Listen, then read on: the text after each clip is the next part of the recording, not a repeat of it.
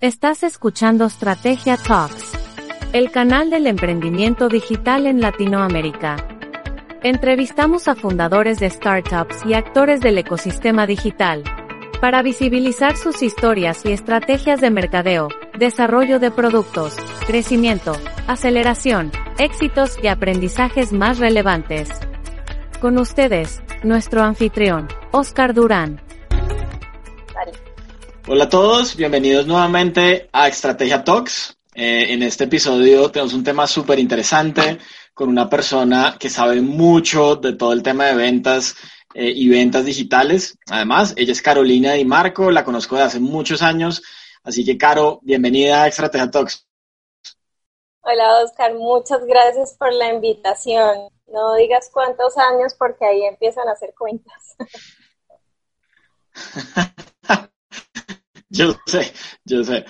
Bueno, eh, Caro, cuéntanos un poquito de tu historia, de tu trayectoria. Tú también has sido emprendedora, eres consultora, eres profesora, así que cuéntanos un poquito como de tu trayectoria y de cómo han sido todos estos años eh, en el mundo digital y en el mundo de las ventas. Bueno, muy bien. Yo he tenido como una mezcla de todo en mi trayectoria profesional. He estado del lado de, de ser empleada y cumplir con pues con los objetivos de, mi cargo, pero también he estado del lado pues de, del emprendimiento, es decir, he sido la jefe de mi equipo de trabajo, de mis emprendimientos y también pues he contado con la fortuna que mi empresa, en mi empresa familiar, digamos la, empresa de, de, nuestra familia, que es un restaurante de la ciudad, pues siempre he contado como con, con toda esa experiencia también, como yo cuento en mi historia, y siempre digo que yo crecí en el restaurante haciendo cajas y doblando servilletas, entonces desde ahí empieza como mi historia con el tema de emprendimiento y con el mundo comercial, porque lógicamente pues esto ha sido una mezcla de todo.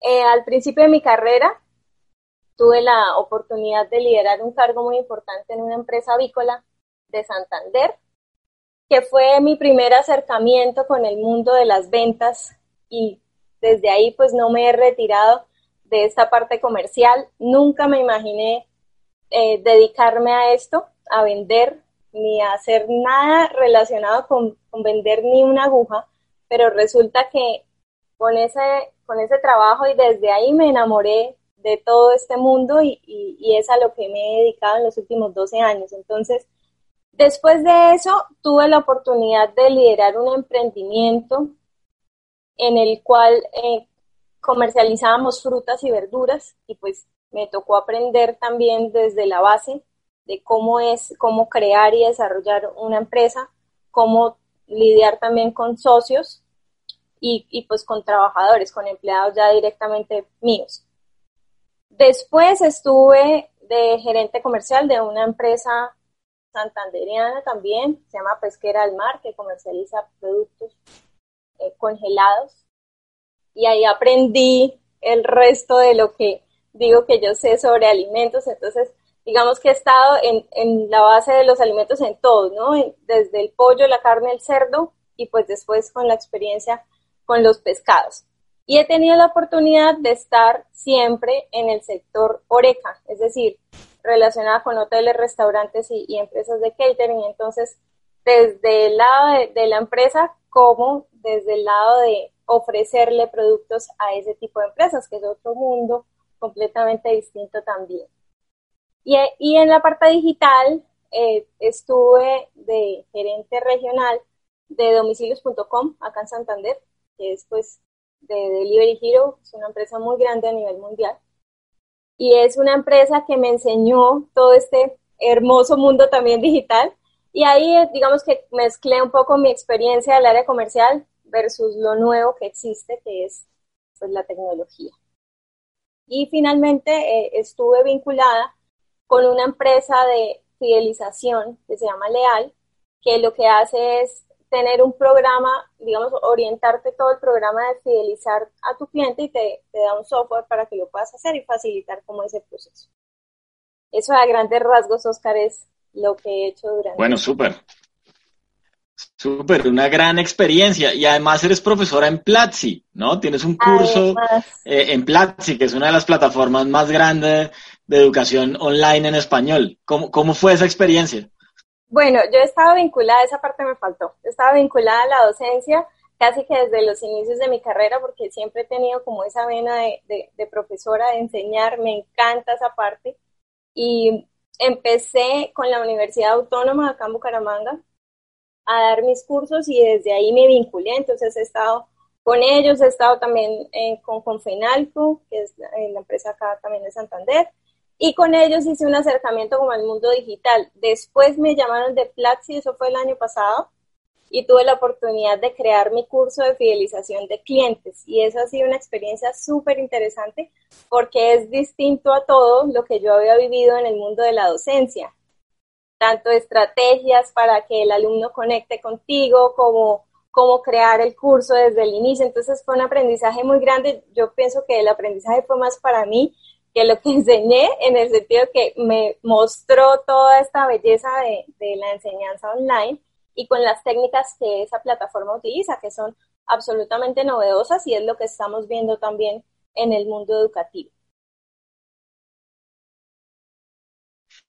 Bueno, pues muy bien, tenemos hoy una experta con nosotros. Así que arranquemos un poquito a hablar del tema que nos, que nos trae hoy y es justamente fidelización de clientes. Pero entonces arranquemos un poco definiendo qué es fidelización de clientes. Claro que sí. Bueno, como fidelización hay, hay muchos conceptos, digamos que yo lo resumo en una palabra y es el amor a la marca que el cliente tiene por la compañía. Entonces, de acuerdo a eso, tenemos que mirar varias cosas. Primero, fidelizar es lograr que ese cliente vuelva muchas veces a comprarte y que lo haga, pues, digamos que de manera recurrente, pero también que cree un vínculo, porque pues depende de tu producto y de, la rotación que tenga en, en, la compra, pues obviamente depende cuántas veces va a ir tu cliente a comprar. Pero lo más importante, Oscar, en este proceso de fidelización que deberían lograr todas las empresas es establecer una relación duradera con ese cliente. Es decir, que ese cliente permanezca en el tiempo que tengas tu emprendimiento, tu negocio. ¿Por qué? Porque pues obviamente es un cliente que me va a venir a comprar muchas más veces, que va a tener la confianza para preguntarme cosas, y en la medida que yo establezco esa cercanía, pues estoy a su vez garantizando unas ventas y incrementando pues no solamente el ticket cada vez que me compra, sino que me compre durante una frecuencia mayor en el año, que es lo que me genera a mí como empresa pues una rentabilidad. Esa es la intención de la fidelización y eso es lo que uno debe lograr. Además, un cliente al cual yo, digamos, tenga el objetivo de fidelizar, voy por obvias razones a, incrementar pues esa satisfacción que tiene del proceso de, la compra con tu servicio, con tu producto. Entonces, para mí, si me preguntas hoy en día qué es lo más importante de, del área comercial, es precisamente la fidelización.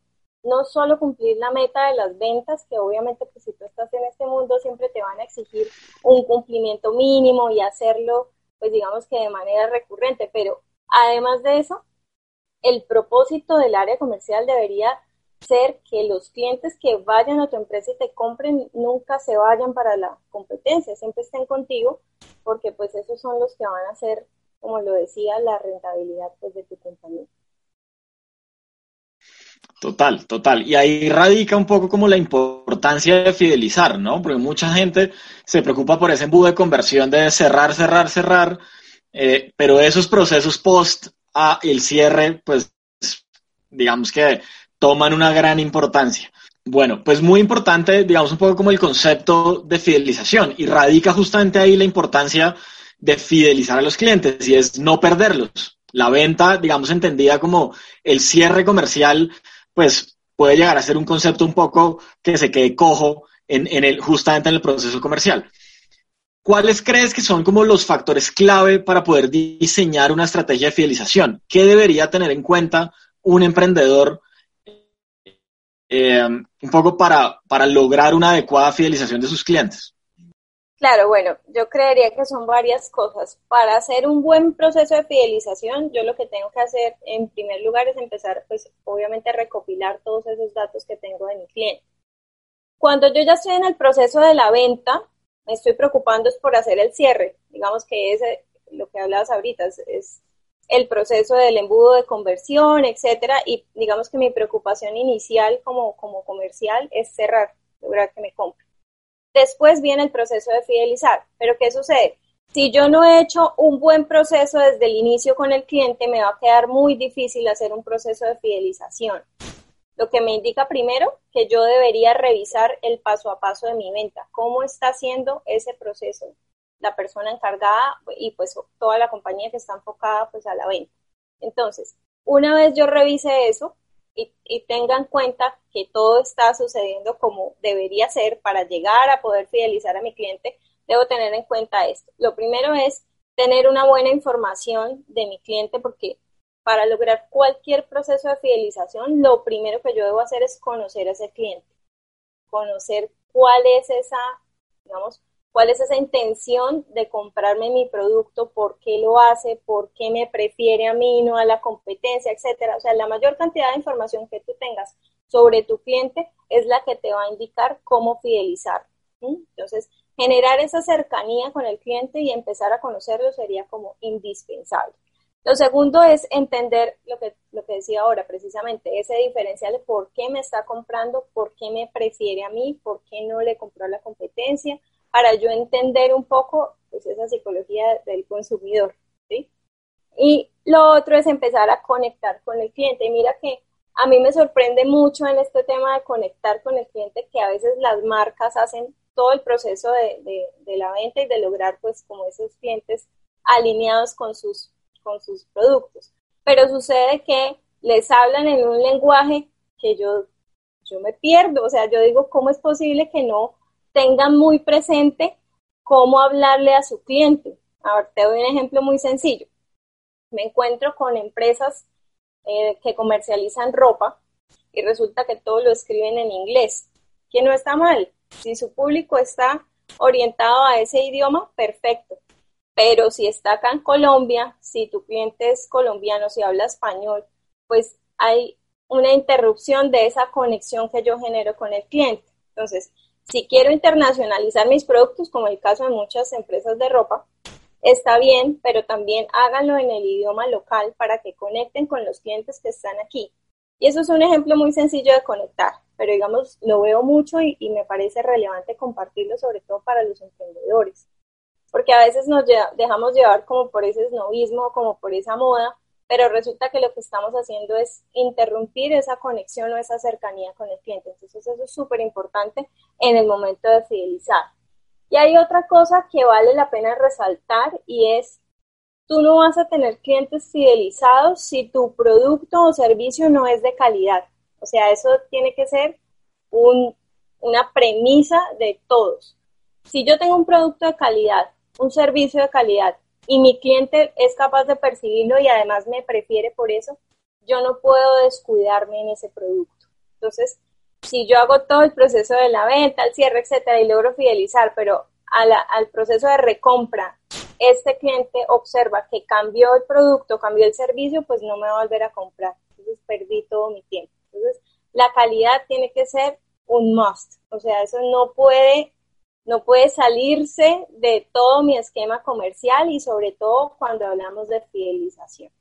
Y finalmente, pues hay una cosa muy importante y es cuando yo hago mi proceso de fidelización, pues estoy, digamos que, capacitando a mi equipo comercial y les estoy contando la importancia de fidelizar y además ellos lo saben. Bueno, las demás áreas de la compañía deben también estar pensando en que el cliente que vuelve, o sea, el cliente que yo estoy interesado en fidelizar, que ojalá sean todos, debe tener como esa cercanía con todas las áreas. Si, por ejemplo, yo eh, desde el área de ventas lo atiendo muy bien, pero en el área de contabilidad, que es el que le está cobrando la factura, hay un mal servicio, pues ahí se va a romper también mi cadena y todo mi esfuerzo comercial. Entonces, que todas las áreas de la compañía estén enfocadas hacia el cliente y hacia fidelizar.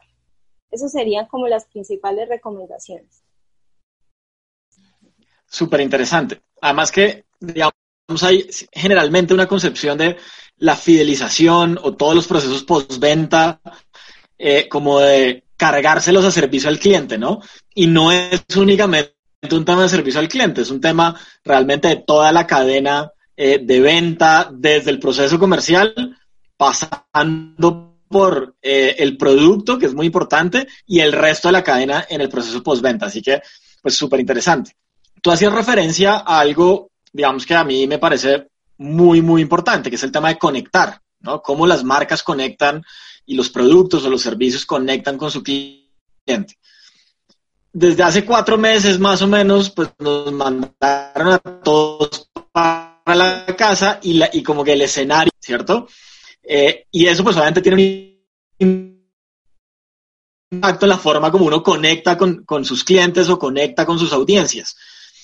Desde tu percepción, ¿cuáles has visto que son los principales retos eh, para, no solo para conectar, sino para lograr fidelizar a los clientes como en este mundo eh, que nos cambió completamente? Claro, ahorita tenemos muchos retos. Te voy a hablar desde el ejemplo de, de la empresa de mi familia. Resulta que pues como les decía al principio, es un restaurante. Entonces, ya la gente no va por obvias razones y ahora mi servicio cambió 100%, digamos que dio un giro de, de 180 grados porque ya no veo al cliente, el cliente tiene que, yo le llego al cliente a través de un domicilio. Entonces, fíjate el reto tan importante, no solamente de llevar el producto de manera excelente y óptima, en óptimas condiciones de temperatura y de empaque, etcétera, que bueno, eso ya digamos que lo veamos, pero más allá de eso es poder comunicarme con mi cliente y resulta que mi cliente en este caso son personas que no están tan relacionadas con la tecnología, entonces ahí tengo un reto aún mayor. Pero yo descubrí que muchos de ellos puede que no estén relacionados al 100% con el e-commerce, que de hecho lo pusimos hace un mes y, ahí va funcionando, y ahí se va moviendo, pero me di cuenta que muchos sí usan WhatsApp, ya sea por sus hijos o por cosas de trabajo algunos o etcétera, y sí están familiarizados con la herramienta. Entonces yo lo que hice fue algo muy sencillo, eh, que fue descargar el WhatsApp Business y, y con todas las, digamos, las ayudas que tiene esta aplicación. Y me ha servido mucho porque no solamente me hacen pedidos por ahí, sino yo les puedo mandar información y he logrado reunir una cantidad de, de datos de mis clientes que antes ni siquiera tenía. Entonces, me he dado cuenta que, por ejemplo, ese sencillo cambio con este reto de, pues estos retos que nos pone la pandemia, ha influido positivamente en mis clientes porque además hay muchos de ellos que no les gusta llamar. De pronto son personas mayores, pero no les gusta llamar a hacer un domicilio. Quieren hacerlo a través de otro dispositivo que ni siquiera sean las aplicaciones para pedir domicilios porque a veces les parece complicadas, pero WhatsApp sí les parece muy familiar. Entonces, la recomendación sería en este caso es encontrar cuál es esa herramienta de pronto de tecnología que te permita realizar la conexión con tu cliente. Y eso sí lo podemos encontrar pues en, todos los aplicativos que hay hoy en día de comunicación. Em, anteriormente, por ejemplo, las estrategias de email marketing eran muy solicitadas y muy, digamos que daban muy buenos resultados. Hoy en día está un poquito mandado a recoger en el sentido que no todos revisan su correo, ¿sí? Pero si yo les digo de pronto a través de WhatsApp y si lo saben utilizar, pues ahí ya encontré la manera de comunicarme con ellos. Las redes sociales, por supuesto, me ayudan un montón. Las empresas que antes de la pandemia de pronto no movían tanto sus redes se han dado cuenta que pues la gente los empieza a buscar por ahí, entonces se pusieron como las pilas porque lo he visto con emprendimientos locales y con empresas que de pronto no, no tenían ni siquiera una estrategia por ese lado, entonces eso también nos ayuda a conectar con nuestra audiencia y con, con nuestro cliente, entonces es que cada uno desde su empresa encuentre cuál es esa, ese aplicativo, esa, digamos que, esa herramienta que pudiera ser utilizada para conectar. Antes, pues claro, digamos, en, mi caso, pues la gente llegaba, yo hacía todo el proceso de servicio, ahora tengo que pensar que mi proceso cambió y tengo que empezar a mirar también hay algo muy importante que, que, va de la mano con la fidelización y es la experiencia de mi cliente. Entonces, yo lo que hice fue tomar los puntos de la experiencia de mi cliente y empezar a mirar qué era lo más importante ahora que no los veo, sino les tengo que llegar a su casa. Y revisar, pues, cuáles son las cosas más importantes. A grandes rasgos, lo que te decía al principio, que su domicilio le llegue bien, es decir, un buen empaque, que le llegue en óptimas condiciones de temperatura, por ejemplo, que ese es uno de los retos más grandes. Lo otro es que ahora, pues, en las porterías de los edificios hay muchos protocolos de bioseguridad. Entonces tengo que tener en cuenta ese tiempo adicional que mi mensajero se demora. Y bueno, una cantidad de retos más que si yo analizo cuál es esa experiencia que tiene mi usuario con, el servicio que le estoy prestando, pues digamos que es una herramienta muy, muy sencilla que nos ayuda también a, a, ver en qué momento mejoro la comunicación también en los puntos de la experiencia. Por ejemplo, ahorita con el tema del e-commerce que, que lo hicimos en el negocio nuestro, yo le puedo compartir a mi cliente en qué momento sale el pedido. Y pues eso para mucha gente es importante y le parece que vale la pena. Entonces lo hago y ha sido también una manera de conectar para que la gente sepa en dónde va su, pedido, si ya salió, si qué pasó. Y bueno, ahí, ahí hemos encontrado varias herramientas y varias cosas útiles para este momento de, de coyuntura. Súper, porque además dices algo muy importante y es, muchas marcas salieron a montar e-commerce porque pues como que todo el mundo tenía un e-commerce y entonces ahora como que todos querían e-commerce. Pero muchas veces, si bien uno puede tener ese canal, no necesariamente es el canal que su cliente eh, requiere o adopta más fácil, ¿no? Entonces, en el caso del WhatsApp, pues ya todos estamos acostumbrados a hablar con papás, hijos, hermanos, amigos y demás vía WhatsApp. Luego es, es un canal casi que natural, ¿no? Exactamente. Y, y lo que dices tú, la gente de pronto salió a montar sus e-commerce. No, un momentico, hay que mirar qué, cuál es la herramienta que va más acorde con tu audiencia y con tu cliente, porque pues finalmente por ahí te va a conectar, pero por ahí también va a tener, digamos que la facilidad, porque lógicamente en el caso de, de, mi negocio, vuelvo nuevamente, pues son personas mayores que de pronto no están tan acostumbrados a pedir por internet y pues si yo dependiera solo de ese canal, pues estaríamos en ceros o estaría muy bajito. Pero sí lo debo tener porque pronto vienen otras generaciones y ahí está, o sea, ya hicimos la herramienta. Pero es que cada emprendedor busque cuál es la que realmente le va a servir, porque pues también ahorita con el afán de tener muchos canales de atención, no, analiza primero tu producto y tu servicio y analiza tu cliente qué está buscando y de esa manera pues ya eliges con, digamos, con mayores argumentos esa herramienta que realmente te va a servir. Bueno, pues súper, súper. Creo que estamos teniendo un rato muy productivo con, con, grandes consejos y conocimientos. Para ir cerrando, Caro, un último consejo que le pudieras dar un poco como empresarios y emprendedores eh, para abordar esto de la fidelización, que generalmente todo el mundo eh, se enfoca mucho en la venta, eh, pero pues no es tan fácil enfocarse en procesos reales de fidelización. Entonces, un último consejo que les puedas dar. Bueno, a veces, a veces no establecemos una estrategia de fidelización porque de pronto no nos interesa, porque de pronto estamos enfocados al cierre comercial, a esa venta, a cumplir esa meta de ventas, etcétera. Pero piénsenlo solamente desde el tema de costos y ahí ya empiezan a, darle un mayor interés al tema de la fidelización. Hay varios estudios que nos muestran que traer un cliente nuevo es hasta siete veces más caro que mantener un cliente que ya vino a, tu marca, que ya te compró. Entonces, piénsenlo nada más por ahí y se darán cuenta que optimizan su proceso comercial y hacen realmente el esfuerzo de fidelizar a todos los clientes que les llegan. Es que traer un cliente nuevo es, de verdad mucho más caro, todo el esfuerzo comercial, mientras que yo empiezo a fidelizar los que ya de pronto conocen mi marca, los que ya llegaron, los que ya transitaron por ese camino, y es conocer qué les interesa y darles lo que quieren y atenderlos con el mejor servicio, que eso sería como para, para cerrar esta, esta pregunta que me haces, y es, yo lo que debo intentar por, de todas las formas posibles es brindarle un servicio superior a mi cliente. Eso es lo que va a hacer que mi fidelización sea exitosa.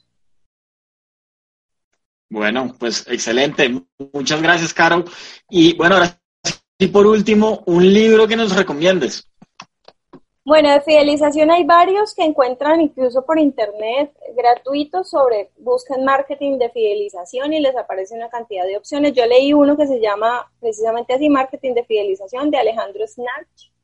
Es bastante sencillo, explica muy bien los pasos de la fidelización, pero busquen de pronto algunos manuales sencillos para que puedan empezar a hacer un paso a paso. Y hay uno que les quiero recomendar ampliamente a todas las personas que trabajan en el área comercial y sobre todo si quieren hacer estos procesos de fidelización y se llama El poder de los hábitos de Charles Duhigg, así como suena. El poder de los hábitos nos muestra desde el punto de vista de, qué hacemos los humanos y, y, por qué hacemos lo que hacemos diariamente. Y eso con la fidelización va muy de la mano porque si yo empiezo a conocer a mi cliente desde el hábito, desde los hábitos y las costumbres que tiene y por qué tiene esos hábitos, voy a ofrecerle una experiencia muy distinta desde el punto de vista de la fidelización. Entonces es un libro que realmente me cambió la vida en el área comercial porque me hace pensar desde el consumidor. Y también, bueno, sirve para muchas cosas en la vida, pero para este tema es fundamental y, por eso lo quería traer un poquito a colación acá. Gran libro, El poder de los hábitos. Y, y, pues ahí tendremos el otro presente marketing de fidelización. Bueno, Caro, pues muchísimas gracias por haber estado con nosotros. Ya para irnos despidiendo, ¿dónde te encuentra la gente en tus redes sociales? Eh, ¿Cómo hace para conectar contigo? Bueno, me pueden conectar por Instagram, arroba Caro Di Marco, así aparezco, entonces es bastante sencillo y, y ahí me pueden preguntar lo que necesiten. Por, Insta, por Twitter también aparezco como Caro Di Marco A. Entonces, cualquier cosa estoy a la hora. Bueno, súper. Caro, muchísimas gracias por haber aceptado mi invitación, por haber estado hoy con nosotros en Estrategia Talks. Eh, fue un gran espacio y pues nada, muchas, muchas, muchas gracias. No, pues gracias a ti por la invitación. Súper interesante, sabes que estos temas me fascinan, entonces muy disponible a lo que necesites. Muchas gracias. Súper, y gracias a todos. Les recuerdo que nos pueden seguir en nuestro canal de YouTube como Estrategia Talks y en cualquiera de las plataformas de podcast también como Estrategia Talks. Entonces, nos vemos en el siguiente episodio y muchas gracias.